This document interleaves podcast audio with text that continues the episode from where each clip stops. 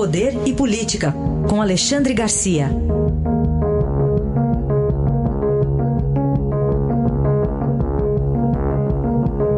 Alexandre, bom dia. Bom dia, Raíssen. Bom, você ouviu aí o presidente, a gente acabou de noticiar, o presidente disse que a chance agora de recriar a segurança pública é zero, viu, Alexandre? Pois é, a raiz disso está na Polícia Federal. Dos, dos, secretários de segurança, nove são delegados da Polícia Federal e a briga é pela chefia da Polícia Federal. Então, uh, muita gente acha que se tirar do Moro, eles terão mais autonomia. Né?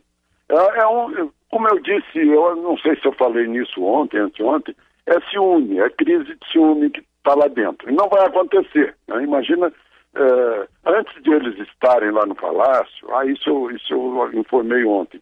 Moro estava lá conversando com o presidente, deixando tudo bem claro.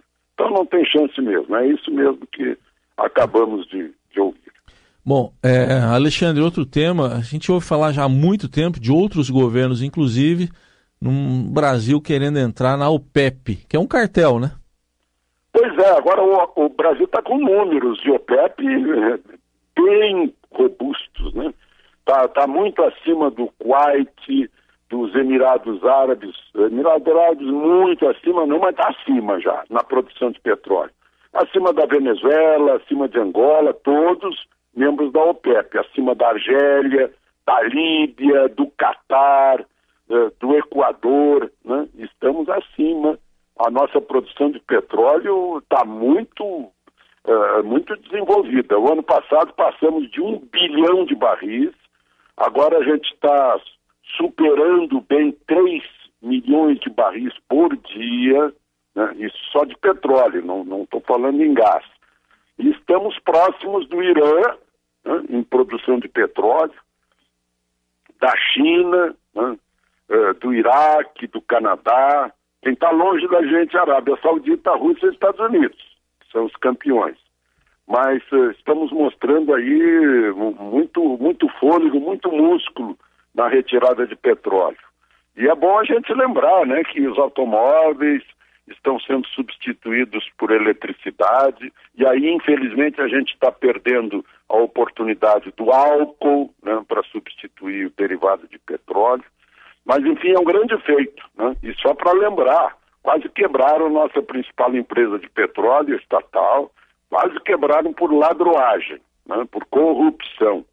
E a Petrobras está voltando aí a, a ter uh, uh, saúde, né? porque estava praticamente no chão. E, enfim, na, no, no, petróleo, eu que sou de uma geração em que só tínhamos o, os poços lá de Lobato, na Bahia, na, na, no, no, no interior, fomos procurar petróleo na Amazônia, né?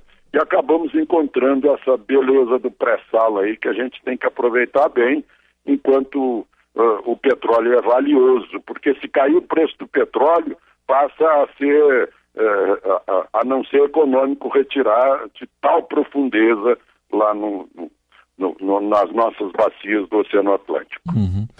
Vamos falar de uma história envolvendo hackers, Alexandre, mas não é daqui só, né, do Brasil. Pois é, eu, eu, eu lembro daquela, daquele aviso que aparece nos filmes, qualquer semelhança é mera coincidência, pois o príncipe herdeiro da Arábia Saudita está sendo acusado uh, num, num, relatório da ONU, a ONU exigindo mais investigação, uh, de orientar hackers para hackear os telefones do Jeff Bezos, o criador da Amazon, que ganhou tanto dinheiro que comprou o Washington Post, que por sua vez contratava aquele jornalista saudita Jamal, que foi morto no, consulado lá na Turquia, o consulado da Arábia Saudita. Né? Uh, e ele não vai, o príncipe saudita não vai poder alegar que é atentado à liberdade de imprensa. Mas uh, tá, tá, ele já se livrou das acusações da, do assassinato.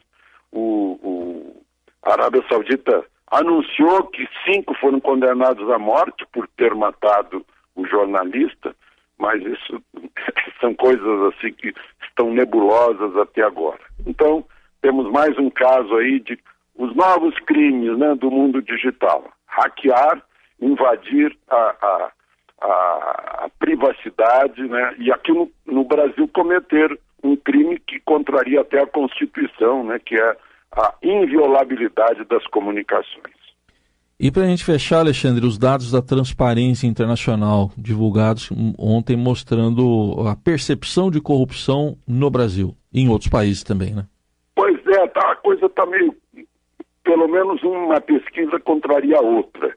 Saiu uma pesquisa encomendada pela Confederação Nacional dos Transportes, para a MDA, que mostra que o principal brilho deste governo é o combate à corrupção, segundo a pesquisa.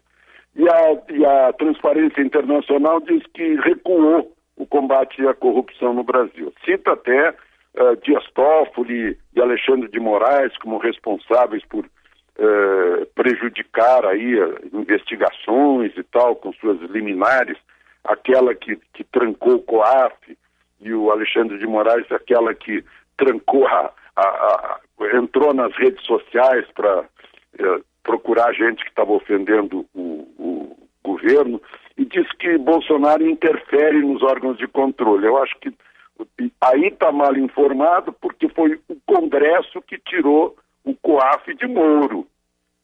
Moro, que é o, o, símbolo do combate à corrupção, tinha o COAF nas mãos. Né? E, ah, bom, o COAF agora está no, tá no Banco Central e funcionando.